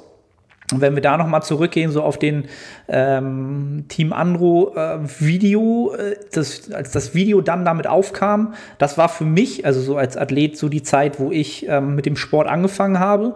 Und das ist natürlich dann auch erstmal Videos ja mal das, das Format, was man am leichtesten konsumieren kann. Ne? Also ich muss nicht lesen, sondern ich kann ein Video anmachen und ähm, äh, Infotainment sozusagen genießen. Genau, wenn du sagst, damals war der Steve Bentin schon äh, dabei, dann die meisten, die jetzt auch noch wissen, was der halt für Content macht. Das ist halt lustig, äh, unterhaltsam, wenn man das so mag. Ähm, aber dann halt auch ganz andere Athleten, so wie den, wie gesagt, Manuel Bauer hattest du auch angesprochen, die halt damals dann auch schon, wie soll ich sagen, ein bisschen mehr versucht haben, wirklich Informationen in solche Videos reinzubringen. Ähm, wie hast du die Zeit so mit? Noch, äh, ja? Äh, ob, ob du es noch kennst, ähm, zu der Zeit damals gab es also quasi so kurz bevor Fitness-YouTube oder YouTube als Plattform im Prinzip ähm, entstand und sich durchsetzt oder wie man das ausdrücken möchte. Ähm, das hat auch was mit wie schnell ist meine Internetverbindung und sowas zu tun, ne? Also, mhm. dass überhaupt YouTube heutzutage existiert. Und bevor das alles so seinen Lauf nahm, gab es, ähm, Firma weiß ich gerade gar nicht mehr, aber die haben DVDs produziert, die hießen power-on.tv. Und mhm. äh, ich glaube, drei oder vier, fünf Ausgaben haben die gemacht. Und da sind die dann quasi zur deutschen Meisterschaft im Kraft-3-Kampf gefahren, mhm. sind zur FIBO gefahren, haben ein Seminar aufgenommen und das halt so als buntes Potpourri auf eine DVD gepresst und das konntest du dir kaufen und hast dir das zu Hause dann in den DVD-Player reingeguckt. Das ist quasi so, so, äh, als wenn du es sind so fünf Videos auf YouTube geben würde und du hast sie als auf DVD quasi. So war das damals ja. ungefähr gewesen. Also das war auch noch so die bevor YouTube in dem Sinne losgeht. Ja, sagt mir auch noch was. Und dann natürlich die ganzen DVDs der einzelnen Athleten halt, ne? Die ja auch legendär sind, ja. äh, von bis, die, äh, ja, glaube ich, auch sehr teuer für damalige Zeiten waren, oder? Also, wenn ich mich recht entsinne.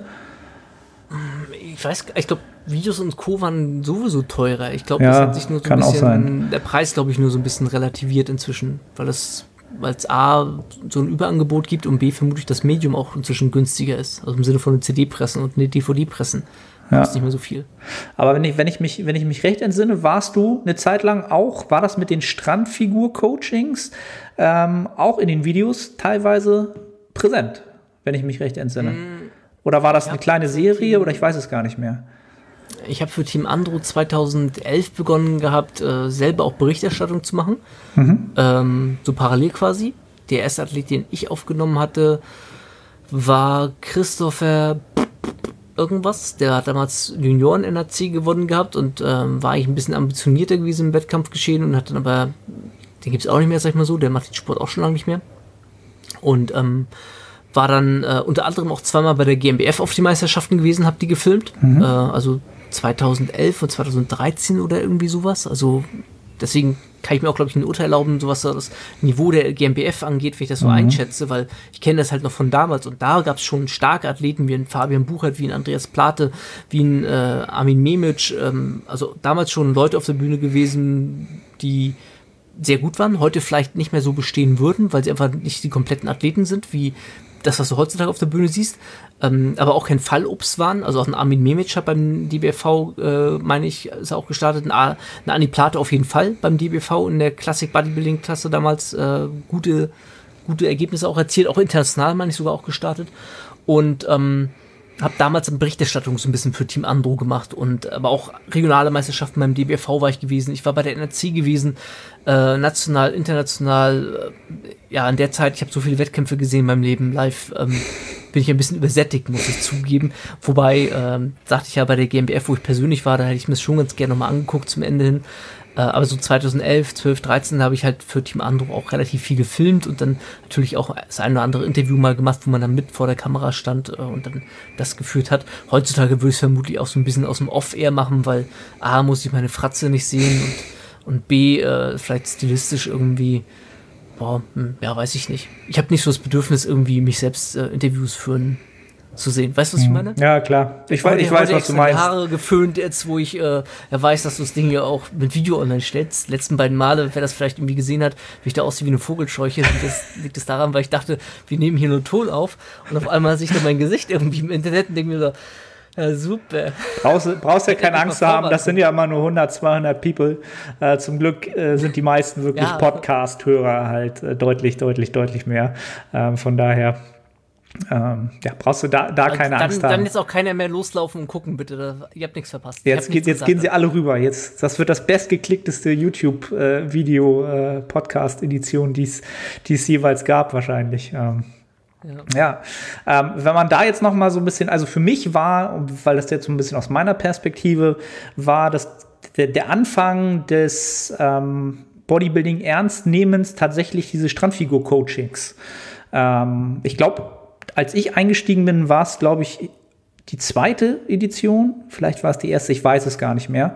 Ähm, auf jeden Fall, das war für mich der Zeitpunkt, wo ich das erste Mal äh, äh, mitbekommen habe und dort gelernt habe, dass es entsprechend äh, Kalorien gibt und Makronährstoffe gibt und dass man diese nutzen kann, um seine Körperkomposition zu manipulieren. Ja? Und heute für jeden klar, jeder Zuhörer so, ja, wow, super, erzähl mir mal was Neues so. Das war halt damals für mich wirklich so, so ein Wahnsinn.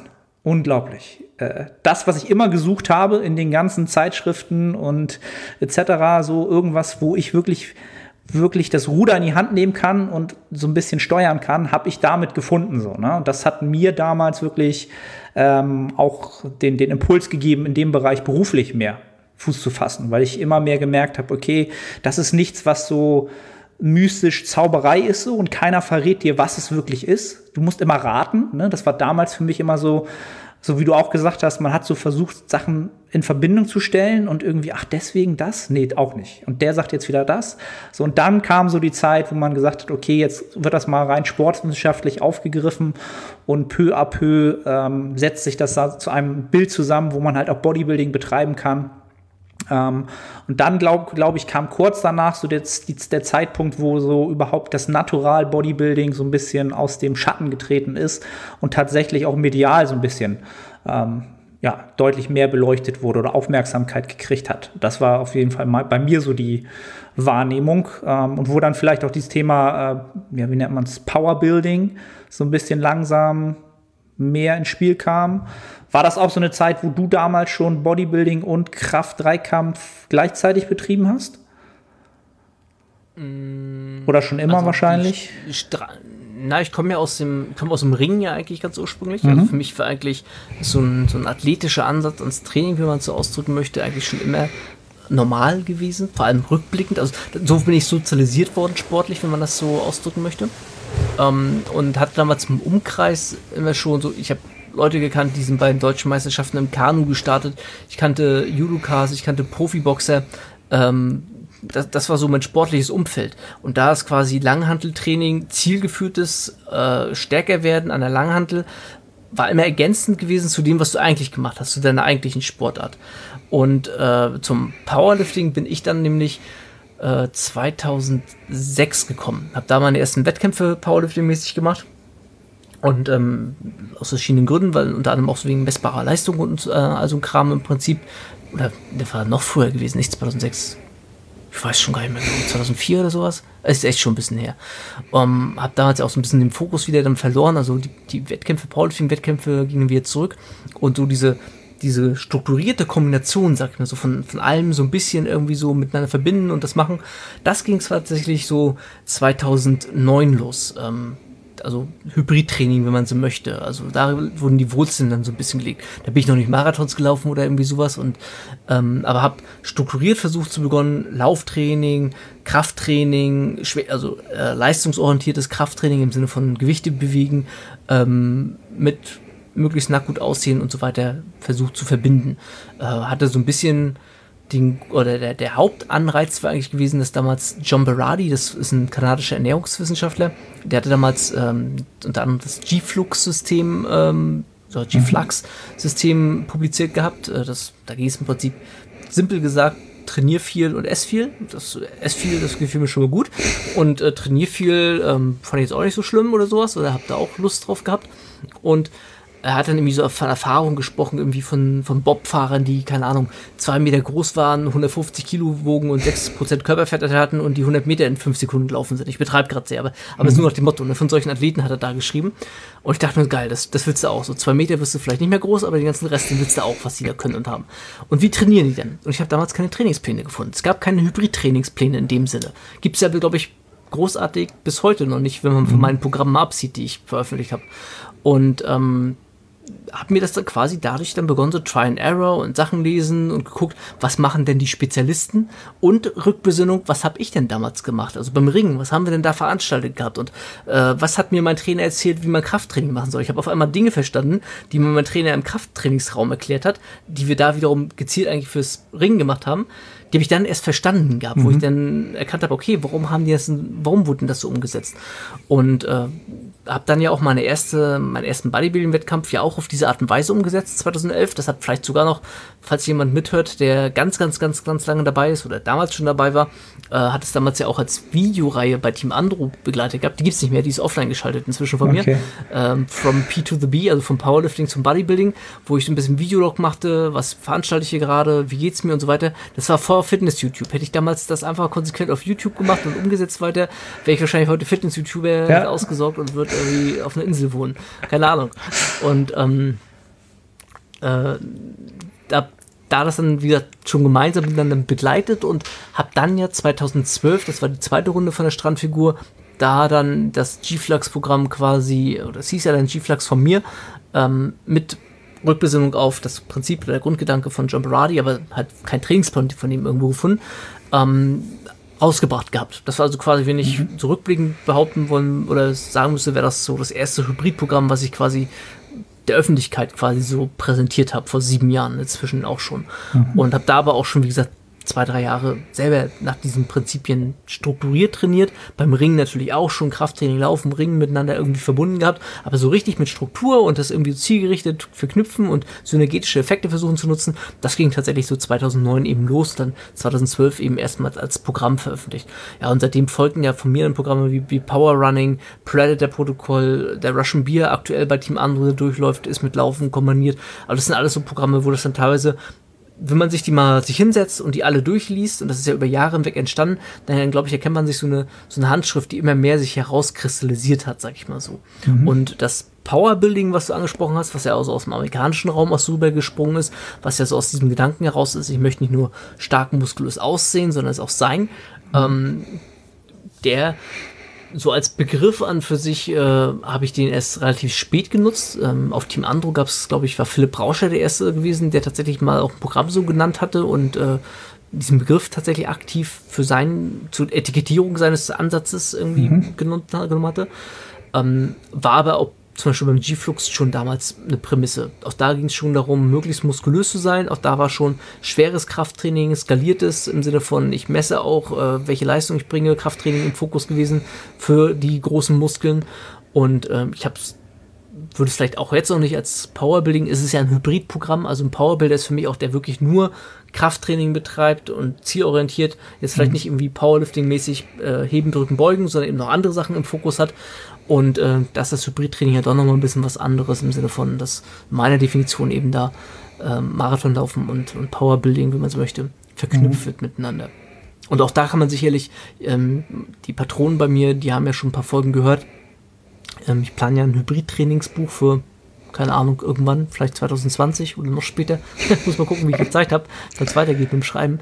Ähm, auch da kann man sicherlich, was Hybridtraining angeht, äh, verschiedene Schwerpunkte setzen. Ich habe den Begriff, den habe ich mir nicht ausgedacht, der ähm, es gibt einen Amerikaner, dessen Namen ich gerade vergessen hat, der, äh, der hat, der hat diesen Begriff Hybridtraining im Prinzip eingeführt, der selber auch Powerlifting und äh, Marathon bzw. Triathlon miteinander verbunden hat. Alex Viara heißt er, Alex Viara. Und ähm, von dem habe ich diesen Begriff so ein bisschen übernommen. Aber was so das Konzept angeht. Er hat auch selber ein E-Book rausgebracht zum Hybridtraining. Ähm, da unterscheiden wir uns. Vom Grundgedanken her sind wir gleich, aber die Umsetzung und Skalierung und Planung, da unterscheiden wir uns dann doch schon. Und man kann sicherlich auch zum Beispiel sowas, was ein Chris Eichelmeier, falls den jemand hier kennt, äh, was der macht, so mit, der verbindet schweres Krafttraining mit Bodyweight Exercises vor allem. Ne? Also viel Körperkontrolle, ähm, Tonübungen und sowas, Calisthenics, mhm. wenn man so möchte. Power Calisthenics gibt es auch als Begriff, habe ich schon gelesen gehabt. Also da geht mir in dem Bereich im Prinzip rein. Also man kann, will ich damit ausdrücken, Hybridtraining sicherlich unterschiedlich definieren. Ähm, sicherlich ist auch ein Powerbuilding, wenn man wirklich der reine Bodybuilder ist, der schwer trainiert, so wie ein, ähm, wie ist er denn, der schwarze Athlet, der keine Beine hat, aber super, Johnny Jackson, äh, kann sicherlich auch wie Johnny Jackson irgendwie super, super stark sein und äh, aber ähm, als Bodybuilder auf die Bühne gehen, wobei Johnny Jackson auch Powerlifting-Wettkämpfe gemacht hat. Ähm, auch das vielleicht schon eine Form von Hybrid im Sinne von Vereinigung von ja. zwei verschiedenen Sachen. Ähm, aber meine Definition ist halt, wie ich gerade sagte, so, dass das Marathonlaufen mit dem Bodybuilding verbunden, äh, mit dem Powerbuilding verbunden, Entschuldigung. Ja, einfach eine andere Kombination oder vielleicht auch noch eine dritte hinzu, weil alles andere wäre, würde dich nicht fordern.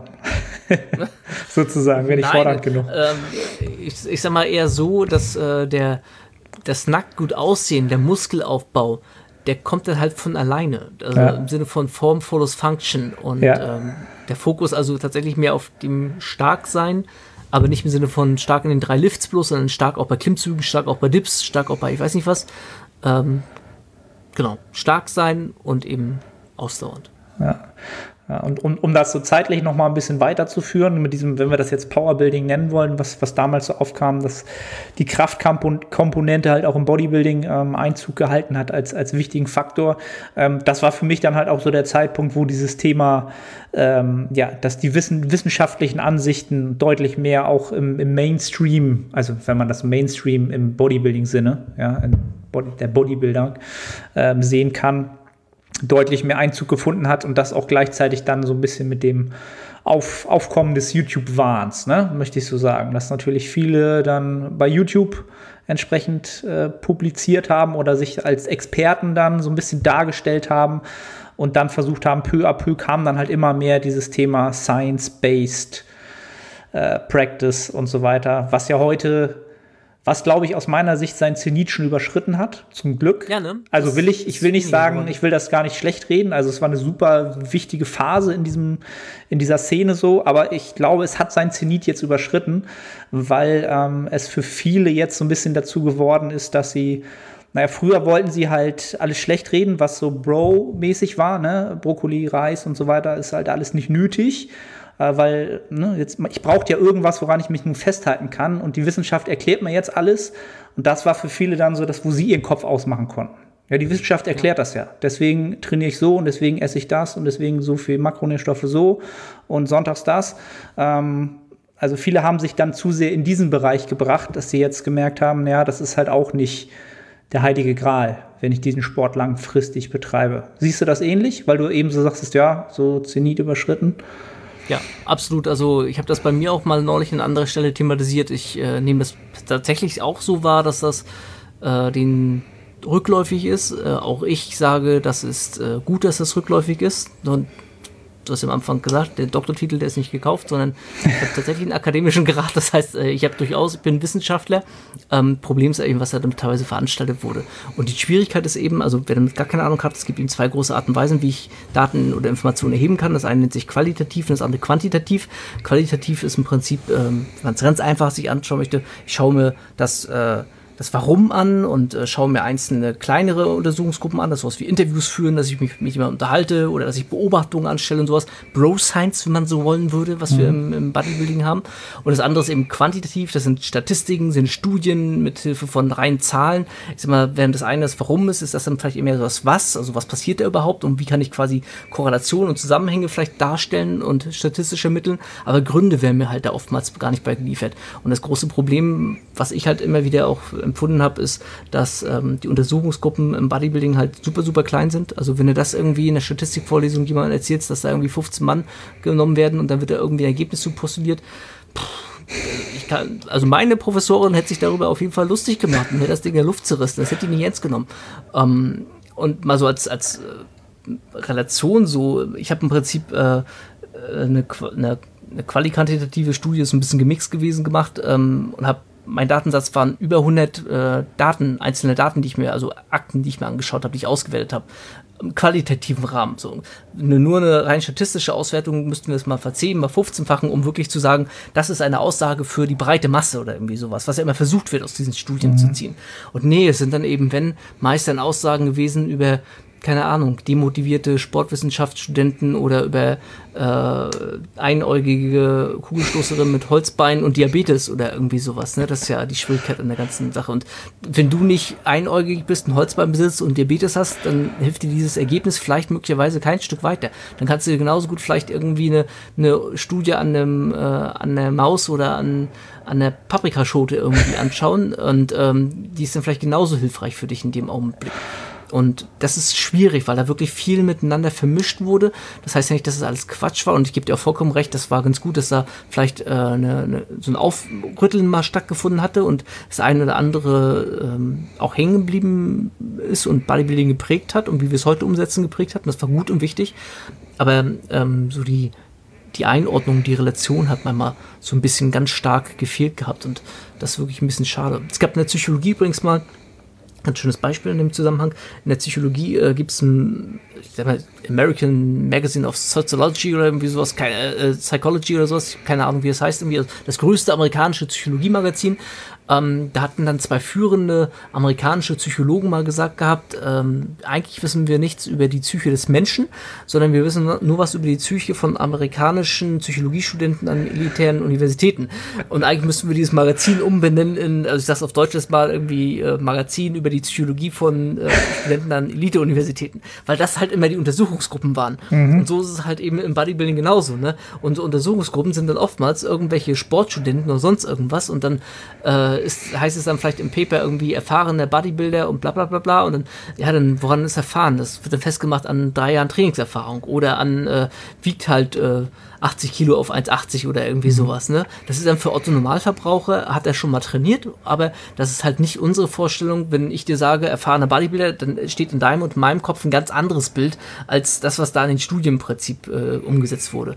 Und dann kommt halt äh, Faktoren wie Motivation und Tralala und was alles noch mit reinspielt, das wird halt nicht gemessen.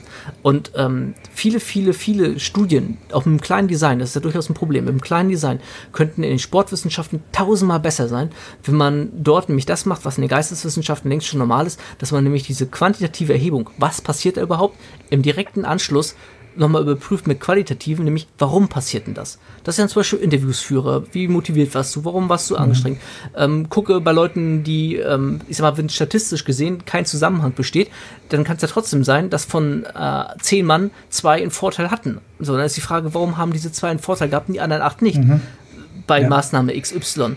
So, und dann heißt es ja nicht, dass das, was in der Studie gemacht war, Mist war, sondern vielleicht haben die acht Leute sich nicht angestrengt. Oder vielleicht bin ich in der Situation, die auf diese zwei Leute, wo es zugetroffen hat, äh, gepasst hat. Das, das weiß ich doch erstmal so an für sich nicht. Mhm. Und wenn das in den Sportwissenschaften mal beginnen würde, dass man da ergänzend das auch noch gleich mit untersucht, würde die Qualität dessen, was wir aus diesen Studien, auch mit kleinen Programmengruppen bloß, was wir da an Qualität rausziehen könnten, würde sich so unmengenmäßig auf einmal vervielfachen. Da ist das Problem aber wiederum an der ganzen Geschichte, nämlich bei Wissenschaft, die vom Wissenschaft Wissenschaftler gemacht wird, dass das dann oftmals eben leider eben von Leuten sind, die müssen nochmal hier eine Abschlussarbeit machen und dort mal irgendwie was mhm. hinrotzen. Und hinrotzen ist tatsächlich ein Begriff, den ich hier ganz bewusst nehme. Ich habe nämlich eine äh, mir blutet manchmal das Herz. Ich habe eine sehr tiefgehende, sehr langwierige, sehr langweilige und sehr anstrengende methodische Ausbildung äh, foltermäßig genießen dürfen im, in meinem äh, Bachelorstudium. Und das hat mir aber später ganz viel geholfen. Und ich kenne halt andere Doktoranden, äh, und es gibt auch Disziplinen wie die Medizin zum Beispiel oder sowas, da haben die Leute keine Ahnung von Statistik oder von irgendwie methodischen Erhebungen sonst irgendwas, müssen sich damit halbwegs irgendwie auseinandersetzen und zaubern dann da was hin für ihre Studie, damit sie ihre, ihren akademischen Grad bekommen und, und dann war es das gewesen. Das heißt jetzt nicht irgendwie, dass alle doof sind oder sowas, ne? bitte nicht falsch verstehen, ähm, um Gottes Willen. Und ich kann mir auch gar kein generelles Urteil erlauben. Aber ich habe es halt selber auch mitgekriegt, wie halt Leute dann äh, im sozialwissenschaftlichen Bereich, Bereich promoviert haben, die halt aus was ganz anderem kommen und quasi keine Ahnung von Statistik haben und dann irgendwie für ihre Studie, äh, für ihre eigene Erhebung sich da was zusammengeschustert haben boah, ja, ob dann der Betreuer dann wirklich so intensiv darauf geschaut hat, wie das notwendig gewesen wäre, kann ich nicht beurteilen. Ähm, und das wird in anderen wissenschaftlichen Disziplinen nicht anders gewesen sein. Und da fehlt es halt einfach manchmal so ein bisschen auch an, an methodischen Grundlagen bei den Leuten, die es umsetzen, um das vielleicht ein bisschen mehr in Relation zu setzen und es fehlt vor allem bei den Leuten, die es rezipieren, an methodischen Grundlagen, um das einordnen zu können. Denn oftmals steht in so einer Studie ja, könnte ein Hinweis sein oder äh, weitere Erkenntnisse sind nötig, bla bla bla, was nämlich auch die richtige Aussage ist. Es könnte ein Hinweis nämlich sein oder wir müssen da weiter mal in die Richtung gucken und wird dann aber im Internet zitiert als das und das ist bewiesen, dies und jenes musst du jetzt machen und äh, wie gesagt, egal ob du jetzt die einäugige Kugelstoßerin bist oder ob du irgendwie die, ähm, keine Ahnung, die, die Schwimmerin mit, ähm, mit zwei Beinen bist oder irgendwie sowas, die, die kein Holzbein besitzt. Das ist halt, ja, das sind halt die gleiche Untersuchung ist nicht auf die gleiche oder auf sehr unterschiedliche Gruppen immer anwendbar. Und da das einzuschätzen, da mangelt es den Leuten oftmals leider. Und dahingehend ist das gut, dass der ganze Wissenschaftskram wieder ein bisschen raus ist aus, aus dem äh, Internet-Business, sag ich mal so. Ähm, hat, glaube ich, aber Spuren hinterlassen, die gut sind, dass ja. sie hinterlassen wurden. Und ähm, der soll ja auch gar nicht wegbleiben oder sowas. Ganz im Gegenteil, ist wichtig, weiterhin sicherlich auch äh, sich weiter zu belesen. Ähm, aber mein Tipp wäre tatsächlich an jeden da draußen, kauft euch lieber erstmal so zwei, drei, vier, fünf Bücher. Ähm, auch mal wegen zur gleichen Thematik. Wenn da in fünf oder in drei von fünf Büchern das gleiche drin steht, dann könnt ihr davon ausgehen, dass das so ziemlich der Konsens ist, der so ziemlich mit Sicherheit gelten wird. Und alles, was dann irgendwie in den anderen Büchern drin steht, entweder ist das dann äh, Quatsch oder das ist vielleicht sogar eine sehr neue Information oder das hat eine andere Sichtweise oder sowas oder ist sehr speziell das hat dann irgendeinen Grund, warum das nur in dem drin steht. Und da sollte man mhm. dann fragen, warum ist das so? Ist ja mit meinem Ernährungsbuch genauso. Da findest du auch heutzutage noch Informationen drin, die sind entweder nur in meinem Buch drin oder noch maximal in der Quelle, wo ich das her habe.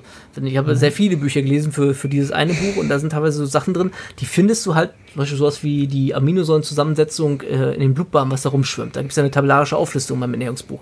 Das habe ich aus irgendeinem so verrückten Biochemie-Versuch, äh, Buch auf Englisch. Habe ich noch nirgendwo anders in meinem ganzen Leben wieder gelesen, mhm. diese Informationen. Ähm, gibt es nur in diesem einen dicken Schinken, kenne ich das zumindest bloß. Und so ist halt mit vielen kleinen anderen Sachen auch. So, nur weil das halt woanders nicht drin steht, heißt das nicht, dass die Information falsch ist. Die ist halt nur sehr speziell und die, die brauchst du halt nicht. Aber die Basic, die wird in meinem Buch genauso drin stehen wie in jedem anderen. Und da kannst du schon mal sicher sein, im Trainings- und Ernährungsbereich gilt das genauso. Ähm, wenn das von, von fünf verschiedenen Autoren äh, mehr oder weniger genauso dargestellt wird, dann halt dich erstmal daran. Dann setz erstmal das um und dann wirst du schon sehr, sehr, sehr viel weiterkommen. Und dann guck vielleicht im nächsten Schritt, wo du nochmal so ähm, Optimierung im Prinzip ansetzen kannst. Aber Kontinuität sollte immer vor Optimierung stehen. Wir schweifen mhm. ganz schön ab. Es tut mir leid. Du hast merkst, Alles du pickst gerade ein Thema an bei mir, wo ich äh, da, Balkongeräten halten Da wirst du emotional ganz, äh, ganz wild. Und da muss das alles raus. Völlig in Ordnung. Völlig in Ordnung. Aber das ist, äh, das ist ja auch exakt das. Du hast es wunderbar zusammengefasst, quasi den, ähm, ja, den, den Status quo, wie das Thema sich quasi entwickelt hat und wo es halt heute steht, wenn man halt Bodybuilding und ähm, ja, Informationssuche im Internet oder wo auch immer sieht, dann ähm, sind wir da angekommen, dass ähm, ja, Science oder Sportwissenschaft an sich halt noch viele Schwächen hat und die Untersuchungen qualitativ halt noch nicht das hergeben, was wir oftmals uns wünschen würden, dass sie hergeben.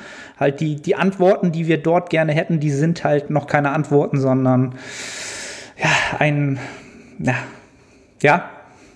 Vielleicht nur ganz kurz, es gibt äh, in der Wissenschaftsforschung so einen, so einen schönen Satz, ähm, der sagt, äh, die äh, Hard Science, also sowas wie Physik und Mathe und Chemie mhm. und sowas, die beschäftigen sich mit den Soft Problems, also mit den einfach zu lösenden Problemen. Und die Soft Science, so wie es die Geisteswissenschaften oder auch die Sportwissenschaften, die beschäftigen sich mit den Hard, äh, mit den Hard Problems, also den schwierigen Problemen, die, die größeren mhm. Herausforderungen. Und äh, das ist eben das große Problem eigentlich, äh, dass das oftmals gar nicht in eine Studie, Untersuchung, was auch immer allgemeingültig eben so, so reinklatschbar ist. Ja. Das ist ja in der Soziologie, in der Psychologie, es ist ja ähnlich. Da setzt du dich ja auch mit Sachen auseinander. Da kannst du nicht die eine Aussage treffen, die ähm, allgemeingültig für die gesamte Bevölkerung irgendwie zutreffen würde. Oder für alle Situationen, in, wo, ne, ist halt viel zu komplex, um das wirklich genau. abzubilden. Genau. Und das wird es wahrscheinlich auch immer in der Weise sein, als dass man halt wirklich diese eine Antwort kriegt, wo man den Kopf ausschalten kann und sage, ich gehe jetzt nach der Antwort und dann komme ich äh, von A nach B. So, das wollen ja alle haben, ja. wird es nie geben. Dafür ist der, der Mensch zu komplex, ja. Bodybuilding zu komplex, Hypertrophie auch noch zu komplex. Ähm, so, ich glaube, so können wir das heute, so können wir das heute so ein bisschen äh, stehen lassen. Auf, auf jeden Fall, wobei vielen schon damit geholfen wäre, wenn sie einfach Kontinuität umsetzen würden. Also einfach mhm. wirklich machen. Äh, strukturiert, sinnvoll machen, aber wirklich erstmal umsetzen, machen, 12, 18, 24 Monate hinweg äh, strukturiert entweder ähm, sich irgendwo ein Bezahlcoaching tatsächlich leisten oder so eine kostenlosen Programme wie auf Team Andro irgendwie nehmen und einfach strukturiert in dem äh, Sinne Kopf ausschalten, sondern strukturiert das machen, was entweder jemand für mich individuell zusammengesetzt hat oder was als Template schon bei sehr, sehr, sehr vielen Menschen sehr, sehr, sehr gut funktioniert hat. Das wird vielleicht für mich dann nicht der perfekte Plan sein, aber es wird mich einen immensen Schritt weiterbringen. Ich werde extrem viel lernen und kann darauf dann aufbauen. Und ja, andere Alternativen, äh, wie gesagt, entweder ich hole mir gleich jemanden und bezahle den, dass er mir was, was selber zuschustert. Das hat dann nicht so in dem Sinne, weil du eine Schneeflocke bist und das brauchst in dem Sinne, sondern mehr, weil der Vorteil dann ist, dass jemand dann dasteht und sich auf dich einlässt und dir deine Fragen beantwortet und für dich dann da ist und vielleicht für deine Individualitäten oder Eventualitäten im Alltag eine Anpassung für dich bereithält, die du nicht selber eigenverantwortlich machen musst. Du musst das Template nicht selber anpassen, sondern jemand anderes macht das für dich auf deine Ansprüche hinweg. Ähm, das wäre das ist ein Investment in sich selbst tatsächlich auch. Je nachdem, wie sehr man diesen Sport liebt und verfolgt und tatsächlich sich damit identifiziert, ist das, äh, spart einem das am Ende Zeit, äh, wenn man da ein bisschen Geld vielleicht mal bereit ist zu investieren. Und wie gesagt, muss man gar nicht bei mir machen. Also ich ist ja gar nicht irgendwie Werbung für mich oder sowas. Geht alles zum Ahne. Ähm, macht das bei dem und ähm, lasst euch strukturiert ein bisschen auf den Weg bringen. Ja. Aber wenn, wenn wir schon bei dem Thema sind, Frank, wo findet man dich denn im Internet, wenn man jetzt sagt, ich möchte mehr von dir erfahren? Du hast ja schon einige Bücher angesprochen, etc. Ähm, erzähl mal so ein bisschen. Genau, also was meine Bücher an, also andersrum. Eigentlich komplett alles verlinkt, sag ich mal so mehr oder weniger, findet man auf einer Seite become-fit.de. Von dort aus, da sind meine Bücher verlinkt, da ist mein Patreon-Podcast verlinkt, da ist mein Instagram drauf verlinkt. Ähm, also darüber findet man eigentlich alles. Also become-fit.de oder auf Instagram eben Hybridathlet. Aber ja, wie gesagt, da findet man auch mein Marathon-Blog ist da verlinkt über diese Seite. Ähm, da findet man alles, wenn man es wenn möchte. Wenn man Bedürfnis danach hat, mehr von mir zu erfahren und mehr von mir zu sehen. Alles in den Show Notes oder in den äh, weiß ich nicht. Bei YouTube weiß ich schon mal gar nicht mehr. Ich sage immer nur noch Show Notes. Ähm, auf jeden Fall findet ihr es unter dem Video oder in den Show Notes des Podcasts entsprechend ähm, alles wieder. Ähm, ja, Frank, cool. Vielen, vielen Dank, dass du da mal so deine äh, ja, komplette Vergangenheit mal äh, da oben aus dem Kopf gezogen hast und mal den Leuten so ein bisschen vor Augen äh, zeigen konntest, was, ähm, ja, was früher so ein wie, wie sich das früher zu, zugetragen hat, wenn man sich informieren wollte über Bodybuilding und ähm, was es damals für Medien gab und was, was es für Zeiten gab. Ne? Also. Entschuldigung auch schon mal, wenn ich ein bisschen abgeschweift bin zwischendurch. Ähm, zum, zu meiner Entschuldigung, der Arne hat mir keine Fragen im Vorfeld geschickt. Das, heißt, das war ja alles, wie es aus meinem Kopf quasi rausgequollen ist, völlig unvorbereitet. Und da das endet dann so bei mir. Genau. Deswegen ist es immer gut, mir vorher ein paar Fragen zu schicken, dass ich mich strukturiere und nicht irgendwie auf einmal ganz woanders lande, als wir beide es vielleicht vorgedacht hätten. Genau. Und da habe ich ja auch schon im Vorgang gesagt, ähm, dass ich den Podcast ja auch äh, primär auch so ein bisschen aus egoistischer Weise auch ein bisschen für mich mache und ich genau diese ähm, entsprechenden Monologe gerne höre. Und ich auch weiß, dass viele Zuhörer auch das sehr, sehr gerne hören. Und ich auch glaube, dass das Podcast-Format, ähm, wenn es eins gibt, ein mediales, äh, was dazu passt, ein Podcast ist. Und dafür, ähm, ja, danke ich dir, dass du, dass du da entsprechend mal äh, das mal wieder rauslassen durftest, konntest und wolltest. Ja? Ich danke dir für, für, die, für die Plattform, dass ich, äh, wie du schon sagst, es rauslassen durfte, auch an anderer Stelle. sehr, sehr gerne. Auch in Zukunft sicherlich nochmal. Ähm, ich bedanke mich bei dir und ähm, vielen, vielen Dank an die Zuhörer und wir hören uns in der kommenden Woche wieder. Bis dann.